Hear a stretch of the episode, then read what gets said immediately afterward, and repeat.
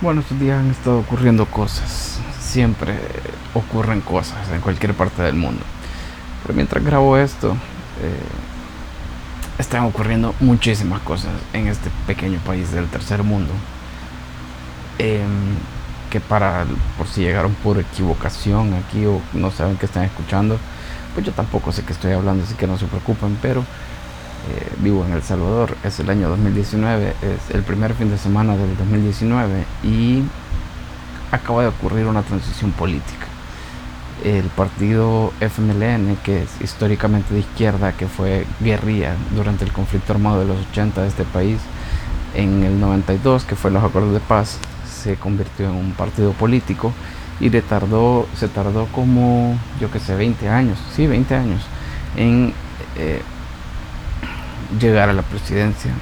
Lo lograron en el 2009 con Mauricio Funes y luego en el 2014 con Sánchez Serén se repitieron y ayer terminó el periodo de, el segundo periodo de este partido del FMLN y entró una cosa extraña en cuanto a, partidos políticos en este país que es que en realidad no entró un partido sino se podría decir que entró eh, una figura que es la figura de Nayib Bukele que él formó su propio partido político que se llama Nuevas Ideas, pero al final compitió para la presidencia y ganó la presidencia con un partido eh, de derecha que se llama Gran Alianza por la no sé qué nacional, unidad, Gran Alianza por la Unidad. No me acuerdo cómo se llama, pero se, se, es Gana, así se conoce, Gana, Gana, G-A-N-A. Bueno, en fin, eh, el, el, asunto no es hacer este análisis político, porque pues si alguien no conoce El Salvador, pues no le va a interesar, y si alguien sí conoce porque vive en El Salvador o porque es salvadoreño, pues ya sabe, ya no tengo nada que hacer. Hay muchas cosas que se pueden hablar, pero ese no es el punto. El punto es que al margen de lo de todas las implicaciones políticas, sociales, económicas, partidarias, etcétera, etcétera, etcétera, que puedan ocurrir a mí en lo personal me acaba de ocurrir algo bien interesante y es que yo nunca había ido a una toma de posesión. Eh, es decir, a este acto de traspaso de mando. Eh, por varias razones. Primero porque nunca me ha interesado mucho, nunca me había interesado mucho, digamos, antes. Y luego cuando ya entré a estudiar periodismo, que obviamente sí ya me interesaba más estos asuntos, el gobierno del FMLN, el segundo gobierno, el de Sánchez Serén, el que acaba de terminar, entró en el 2014 y en el 2014 yo estaba en comenzando mi segundo año de carrera, entonces como que no andaba mucho en esa onda, eso, es algo paradójico que se podría hablar, yo no sé si sucede así en todas las partes de, de Latinoamérica, pero por ejemplo aquí, cuando uno se mete a estudiar periodismo, uno la idea que todo el mundo tiene alrededor, familiares y personas digamos que no conocen el mundo del periodismo, piensan, ah, este, eh, mi sobrino, mi hijo, mi amigo está estudiando periodismo, debe estar súper enterado de todo lo que pasa en, el país y en el mundo. Y no, entras a hacer periodismo y caes como una especie de, voy a decir, de hoyo de la información, porque todo ese tiempo estás estudiando cómo se hace la noticia, cómo se fabrica, las cosas ideológicas, la historia del país, etcétera y como que no da mucho tiempo para estar tan pendiente de, las noticias como si lo está un periodista que ejerce. Entonces, digamos que yo entré en esa misma dinámica y en el 2014 pues no es que no me interesara la política, porque me interesaba, me interesaba mucho, pero era como, no, no hay tiempo. En todo caso lo que vas a hacer es ver el discurso, porque de todo el acto protocolario, que es un traspaso de mando, porque eso es un acto protocolario, digamos que lo más interesante, lo, lo, más eh, nuevo, innovador, lo, lo, que vale la pena, claro, importa porque es la presidencia de, una, de un país, pero en términos prácticos, lo, interesante es el discurso del nuevo gobernante. Y todo lo demás, pues, es, es protocolo. Es protocolo, es protocolo, es protocolo, es protocolo, discurso, protocolo, protocolo, protocolo. Así básicamente se resume. Que no es que esté mal, no lo estoy criticando, solo digo que en el 2014 no fui al acto de toma de posesión, pero recibí el discurso después. Entonces, y, pero lo que ha pasado esta vez es que los discursos, perdón, el traspaso de toma, el traspaso de poder de mando se ha dado en un recinto cerrado, no voy a decir privado, pero sí cerrado, que en este país se conoce como Centro Internacional de Ferias y Convenciones, al menos desde que terminó la guerra hasta acá, sea, la etapa posguerra, digamos, eh, se ha dado ahí. Entonces, claro, no uno llega como periodista, uno llega como, básicamente uno llega cuando tiene algo que hacer, pero difícilmente uno llega si solo es estudiante y quiere ver cómo es el rollo. era mucho más difícil. Esta vez se tomó la decisión de hacerse en un lugar público, en una plaza pública donde solo había que llegar y ya estaba uno ahí. En... Entonces yo fui, tuve la oportunidad, fui y y como digo, no, no voy a hablar no me voy a meter a hablar de temas políticos así densos, de qué está cambiando y qué va a pasar, y el FMLN y, y el nuevo gobierno de derecha o de izquierda, no, no es el análisis que me interesa hacer. Pero me interesa contar, eh, y creo que con eso tiene más que ver, eh, esto que quiero hablar ahora, que es con los símbolos.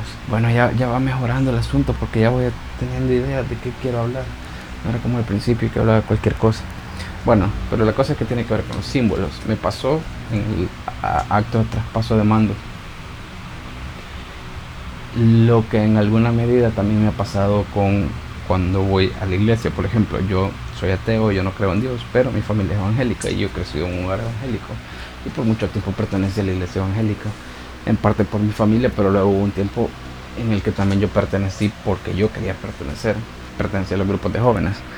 Y luego pues todo un proceso que se desencadenó por ahí individual, que creo que es un proceso que todos los que son ateos, al menos en esta parte de la región, en esta parte del mundo, nos ha pasado. Y es que a diferencia de Suecia o Suiza o todos estos países que casi que nacen siendo ateos, nosotros en América Latina básicamente nacemos creyendo en Dios. Lo digo entre comillas, vean, nacemos, nacemos entre comillas creyendo en Dios porque nadie nace creyendo en Dios, pero es algo que está bien arraigado, entonces cuando hay ateo en América Latina, por lo general, por regla general, me atrevería a decir el 98% de los casos, somos personas que hemos tenido que desaprender eso. Porque en otras partes del mundo o en hogares en América Latina donde los papás son ateos, pues no tienen que desaprender nada, simplemente es algo que no nunca aprenden, todo el rollo de la religión. En mi caso tuve que desaprenderlo, por decisión propia, por supuesto, pero me pasa lo mismo. Cuando yo ya había cruzado esa línea, cuando yo ya cuando yo ya me identificaba como ateo, cuando yo ya veía como todas las falacias en las que se sustenta, y lo digo sin ánimo de joder a nadie, sino lo digo por mi experiencia, cuando yo había como reparado y analizado todas las falencias que posee esa mitología cristiana, de repente me tocaba ir eh, a la iglesia por, pues, porque mi familia va a la iglesia y pues, pues sí, cuestiones familiares. Entonces me tocaba ir a la iglesia y yo me sentaba y yo, la verdad es que yo no tengo ningún problema con, con, ir a la iglesia.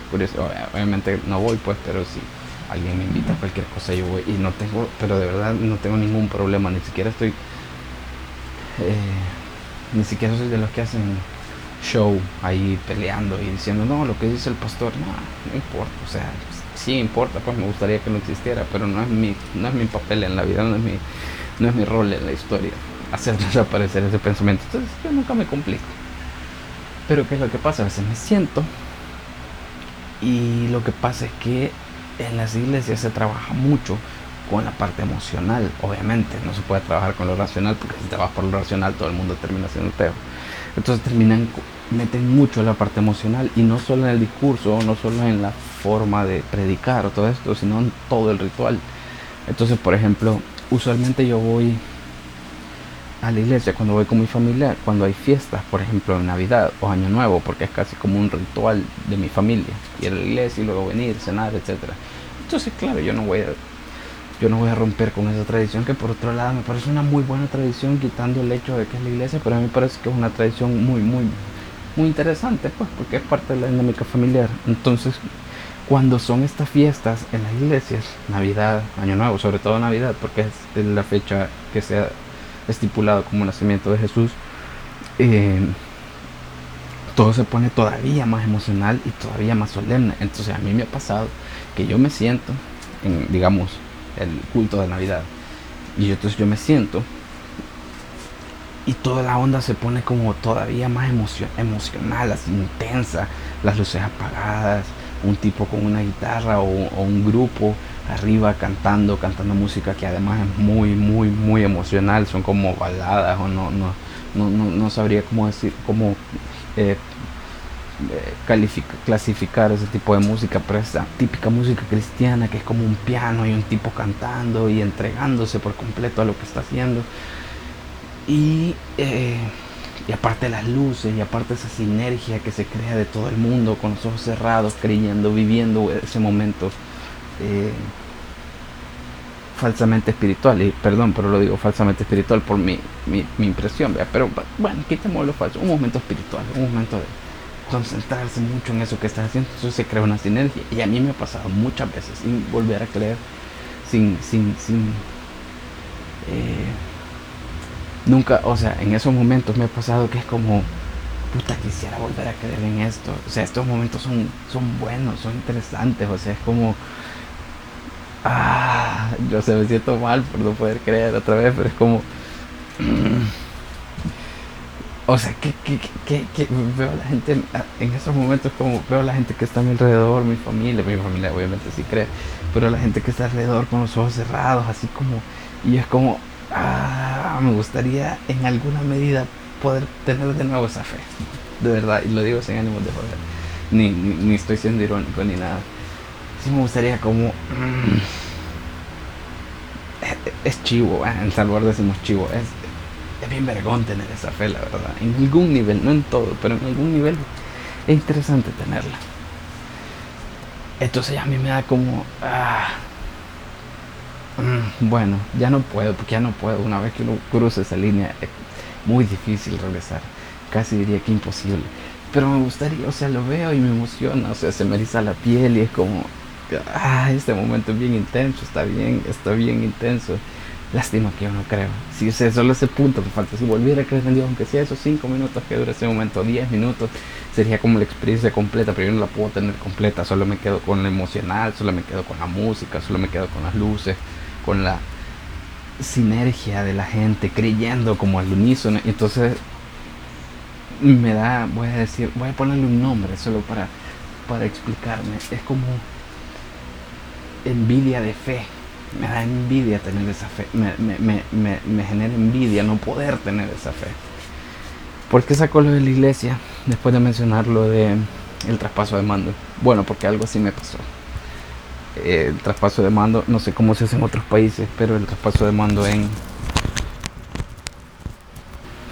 el traspaso de mando en El Salvador, el, como les decía, era un evento, es un evento sobre todo protocolario, pero que en, en, en, en en esencia lo que ocurre es que se juntan los tres poderes, eh, los tres órganos del Estado, el legislativo, el judicial y obviamente el ejecutivo, porque el ejecutivo es, digamos, de él es la fiesta, el ejecutivo es la fiesta, voy a decirlo así. Entonces eh, se reúne toda la Asamblea Legislativa, que es como el Senado, digamos, que en El Salvador son 84 personas, 84 diputados, se y se hay una como mesa de honor donde está eh, además de la Junta Directiva de la Asamblea Legislativa, está en medio de todos el presidente de la Asamblea Legislativa, al lado de él está el, no es el presidente, o si es el presidente no recuerdo, pero es el presidente del órgano judicial que en El Salvador eh, está, eh, se manifiesta en el quien preside la sala de lo constitucional.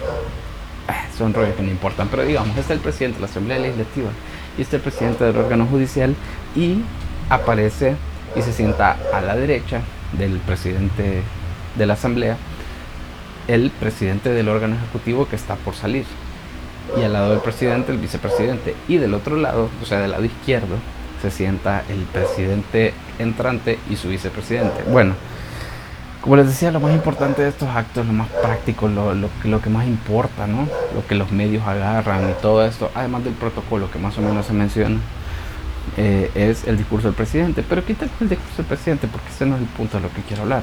Que si estuvo bien, estuvo mal, ahí hay un montón de análisis. El punto es que en el momento en que, se da el traspaso de mando, en ese, o sea, yo estaba como bien concentrado, como bien así, bien metido en el show que estaba viendo y me volvió a dar algo parecido a lo que les decía de la envidia de fe, porque ¿Qué es lo que pasa en este, en, en, este acto? Se canta el himno nacional, hay como una solemnidad castrense bien importante entre el pabellón nacional, con, obviamente con soldados, eh, en sus soldados en sus trajes de gala, con la bandera del país, con el escudo del país, con, con, con toda la parafernalia estatal, eh, con todos los símbolos que en teoría deberían representar a este, a este país. Entonces, eh, de repente yo estaba ahí y había gente a mi lado, igual que en una iglesia, como súper emocionada por lo que estaba pasando. Obviamente era gente que simpatizaba con el presidente que, que entraba, ¿no? Entonces eh, estaba como muy emocionado y la gente como muy ilusionada y vi a la gente cantar el himno. Tengo que decir que después de mucho tiempo, muchísimo tiempo, yo no cantaba el himno, lo canté, no me puse la mano al pecho porque nunca me pareció Mm, siempre me ha parecido tonto ponerse la mano en el pecho. No sé si en otros países lo hacen, pero aquí sí se acostumbra que uno cante el himno y se pone la mano en el pecho. Yo no lo hice, pero canté el himno. Me sentí como en el mood, como de, ah, mira, esta canción si me la puedo, la voy a cantar, vale verga. Eh, y entonces eh, veía a la gente como emocionada y orgullosísima de estar cantando su himno. Y esa esa conjugación simbólica de los tres órganos eh, del país, del Estado, me pareció bien, bien importante, pero es que no importante, me pareció como, como emocionante, si tan solo creyera todavía en el mito, en la mitología patriótica, porque no creo tampoco en eso. Y yo creo que, es generacional, tampoco que yo sea especial en esto, es generacional, casi nadie de mi generación y de las que vienen creen ya mucho toda esta, esta cosa. Para mi abuelo era importante el concepto de patria, el concepto de nación, el concepto... Para mí no lo es, claro, entiendo cómo funciona, para qué funciona, entiendo este ir y venir de la democracia, pero para mí ya no es algo... Eh, ya es algo romántico. Ya no, no, no lo es, no es algo romántico. No, pues no me emociona tanto escuchar el himno, no me emocionan tanto los símbolos patrios, no me emocionan. Eh, pero estar ahí y estar en ese momento en el que mucha gente estaba emocionada por todas esas cosas me volvió a dar esa envidia de fe y decir, eh, puta, qué, bueno, qué, buenísimo es estar aquí en este momento viendo cómo se conjugan. Porque aparte el salvadoreño no es una, en general, el salvadoreño no es una persona especialmente patriótica salvadoreño es más de criticar, pero muchísimo y muy pesado el país, porque claro, el país en el estado, pues no ha sido nunca un muy buen estado, para nada. Es un estado que ha permitido que surjan pandillas, maras, que no nos ha dado salud de calidad, educación de calidad. Entonces la gente está encabronada, la gente, pues vos les decís el himno y pues casi no, casi no, casi no conectan lastimosamente. Aparte el salvadoreño es un personaje, es una persona, el salvadoreño promedio, que en, general no tiene una identidad muy, muy definida. Tiene una identidad, claro, eh, pero como que no la tiene muy consciente. No es como, eh, eh, no sé, como esa... Lo, lo voy a traer a un ejemplo más pequeño. Como esa gente que un poco como cuando estás en bachillerato, cuando estás a punto de salir a entrar a la universidad y te preguntan como qué quieres hacer. Y hay dos tipos de personas, según mi experiencia en este, en este escenario, y es una donde yo me incluía, que era, puta, no sé, no sé, la verdad. Y decían, no sé, la gente mayor me decía, hey, ¿qué quieres estudiar cuando llegues a la universidad? Y era como, no sé, la verdad me gustan muchas cosas, no sé qué quiero. Al final me decidí por periodismo, al final todos nos decidimos por algo, pero yo era como, ah, no sé, no, no, no, sé qué quiero. No sé cómo me veo. O sea, sé algunas cosas que no quiero. Eso sí lo tengo claro. No voy a estudiar medicina porque no es lo mío. No voy a estudiar leyes porque tampoco siento que sea lo mío. Pero hay otro montón de cosas que sí, no sé cómo me veo. No sé si me veo, yo qué sé, siendo un psicólogo, siendo un periodista, o siendo un sociólogo, un antropólogo, o un no sé qué, o un profesor. No, no, en ese momento de mi vida yo no me veía en ninguno de esos escenarios. Y en cambio tenía amigos que estaban en la misma situación que yo, que lo tenían clarísimo. O sea, ¿era que vas a estudiar en la universidad? No, voy a estudiar medicina. Seguro, sí, seguro, pero es bien difícil. Sí, no importa, yo sé que es difícil, pero eso es lo que estudiar, lo tenían clarísimo. O, o leyes, o lo que sea. Entonces yo creo que si sacamos este ejemplo de contexto, el salvadoreño es el segundo grupo. No es que no tengas una identidad, no es que no sepas las cosas que te gustan, las cosas que te hacen salvadoreño, no. Sí, sí, sí están ahí todos los elementos, pero como que no lo tenés muy amarrado. Entonces vivir un momento que la gente está viviendo ese mito patriótico con una intensidad que muy pocas veces se vive es realmente emocionante. A mí me emociona muchísimo, mucho más que el acto, que las personas que estaban ahí, independientemente de quién es el presidente de la asamblea, independientemente de las cuotas partidarias que existen. Fue emocionante estar ahí y ver a la gente vivir ese mito y se me erizó la piel precisamente por eso. Lo mismo que me pasó en la iglesia. No es que voy a volver a creer en el mito patriótico, de verdad no lo voy a hacer. Tampoco voy a creer ciegamente en ninguna propuesta política Mm, por muy buena que sea o por muy buena que parezca. Pero quisiera creer, o sea, en ese momento fue, esa fue una realización que tuve, fue como, puta, quisiera creer en lo que ellos creen, de verdad, y no, y no, no, no lo digo de forma condescendiente, no lo digo desde mi pedestal intelectual en, en, el plan, ah, sí, quisiera ser igual de ingenuo que tú. No, no, no, en serio, le digo en buen plan, quisiera tener esa fe, quisiera tener esa, esa convicción tan bien puesta sobre sobre que la patria es real en este caso o sobre que Dios es real en el caso de la iglesia esas cosas creo que creo que es complicado porque yo siento que todos estos mitos fueron importantes en algún momento de de nuestra historia como especie porque en algún momento fue muy importante creer en Dios porque nos permitió crear comunidades extensísimas de seres humanos. Eso lo dice Yuval Noah Harari. Y igualmente en algún momento de nuestra historia como humanidad fue importantísimo crear el mito de, de la patria, el mito de la nación, el mito patriótico. Fue muy importante porque teníamos que unirnos, teníamos que luchar para nuestro país. Hace 200 años estaba siendo, eh, era, era colonia de España, por ejemplo. Y cuando un grupo de oligarcas del, de aquí, del salvadoreño, se levantó para declarar la independencia respecto a la colonia, respecto a España, es decir, establecernos como república y no, y no ya como, como colonia se infundó, obviamente era necesario, voy a decir, para ese momento histórico, era necesario que la gente se identificara y dijera, bueno, esto que está aquí alrededor, este pedazo de tierra que está aquí es mío, porque esto, este pedazo de tierra se llama El Salvador y yo soy salvadoreño, entonces esto es mío, lo tengo que defender. Bueno o malo, pues, es decir, estoy despojando esta historia o todos estos componentes de lo ideológico, si es que se puede, pues, o sea, lo estoy intentando no estoy entrando en ese debate, simplemente estoy diciendo que en ese momento fue necesario, bien o mal, pero fue necesario. Pero ahora ya no tanto, porque ya nos estamos acercando a un, a, a un momento cada vez más de esta cosa, la globalización. Entonces como que esas identidades patrióticas cada vez se van, se van deshaciendo más, se vuelven más ya no son tan claras, se van difuminando cada vez más en la mente de la gente. Entonces de repente tener un choque con, con esos gestos o con esa, esa, no es que no sé cómo llamarlo, pero con esa imagen que parece, que, que parece anacrónica, que parece, puta, así, que, así como estoy viendo esto en el 2019, que, que solo va a durar ese ratito, que solo va a durar la toma de posición, después la gente vuelve a su mismo escepticismo eh, natural. Pero en ese momentito, en esa, yo qué sé, hora que duró eso, como que la imagen era de puta, así creía la gente en la época de mi abuelo, por ejemplo, así creía la gente antes, quizás. Digo quizás porque obviamente no lo conozco, pero quizás esa era la fe que se manejaba. La fe en Dios, sí, pero también la fe en la patria.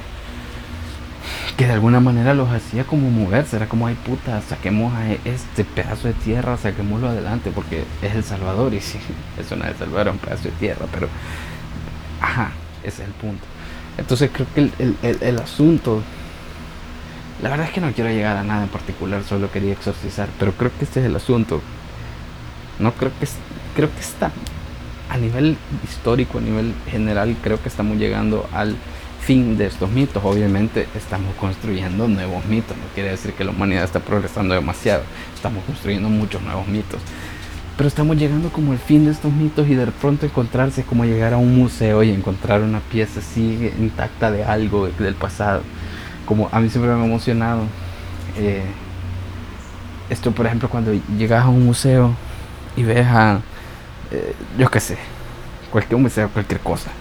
Eh, y, y, llegas y te dicen, ah, esta era la vestimenta que utilizó el presidente, no sé qué putas, en el año 1700 con esta batalla. Ahí se puede ver todavía el hoyo de donde le atravesó la ballesta de no sé qué. Y esta es la ropa, o sea, esta es la ropa, no es una réplica, es la ropa que usó el tipo. Entonces a siempre me ha gustado mucho ese, ese, tipo de objeto, es decir. Porque claro, yo no lo compro, si, si estuviera en subasta y estuviera millones, yo no lo compraría para tenerlo en mi casa porque no me interesa para nada, para, como para tenerlo en mi casa o como para adorarlo o algo así, pero es como puta, qué vergón, está, aquí hay un pedazo, aquí hay algo que vivió, que estuvo, que se utilizó hace 200 años. Entonces creo que algo así me pasó esta vez con esta, esta muestra esporádica de patriotismo. Fue como, puta, estoy viendo revivir algo que, que vivió por tanto tiempo y que seguramente ya murió y que seguramente nunca va a volver, pero lo estoy viendo por un, por un, por un minuto, como estoy viendo un dinosaurio por un minuto, pero es un dinosaurio real, pero lo estoy viendo y lo estoy viendo, pero solo va a durar un minuto. Entonces algo así me sentí esta vez. Eh, es una carga simbólica bien grande la que se da en estos eventos. Tal vez a lo que se ha recluido en general la idea de patria, estos eventos precisamente. Y creo que se van a seguir dando por mucho tiempo más. No sé si voy a volver a vivir otro.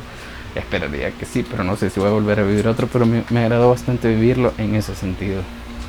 Ahora obviamente había un montón de cosas que no me gustaron como algunas partes del discurso, por ejemplo, etcétera, otras cosas, no importa. Pero eso sí me pareció bien importante y creo que es un tema que hay que como que analizar porque por ahí va quedando como un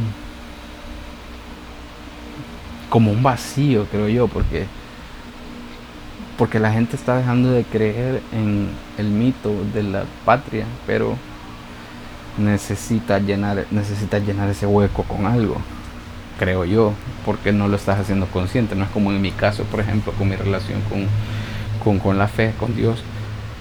Yo dejé de creer en Dios, pero lo hice como algo consciente, como un ejercicio completamente consciente de.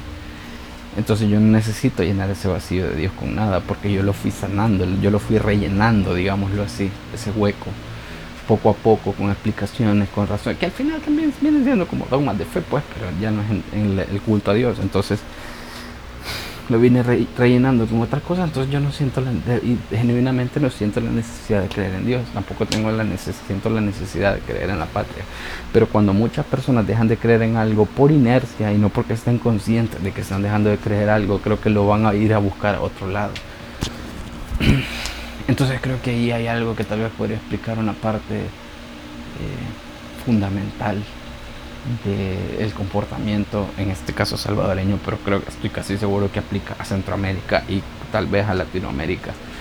¿Con qué estamos llenando ese vacío que nos está dejando el no, ya no creer en los mitos patrióticos? ¿Con qué lo está llenando la sociedad? Creo que me puse muy reflexivo ahora. que, es que es domingo, el día está como oscuro, está, está, aparte de que el día está como oscuro porque ha estado lloviendo, en estos momentos en que estoy grabando esto está como oscureciendo, estoy viendo como el atardecer, entonces estoy así como en modo reflexivo, pendejo, eh, filosófico barato. Filosofía barata y zapatos de goma, como decía Charlie García, una canción súper genial que la tienen que escuchar. Y nada, eso creo yo. Ojalá que podamos llenar ese vacío que nos deja la patria y Dios. Bueno, Dios no, Dios, la gente cada vez cree más en Dios, pues, pero la patria sí, cada vez la gente cree menos en la patria. Ojalá la pudiéramos llenar con algo, con algo vergón, no sé, conciencia, por ejemplo, o yo qué sé, o con, no sé, no importa, pero no es mi problema, no, es el puto problema del que se acaba de sentar en la silla, no el mío, vale verga, adiós.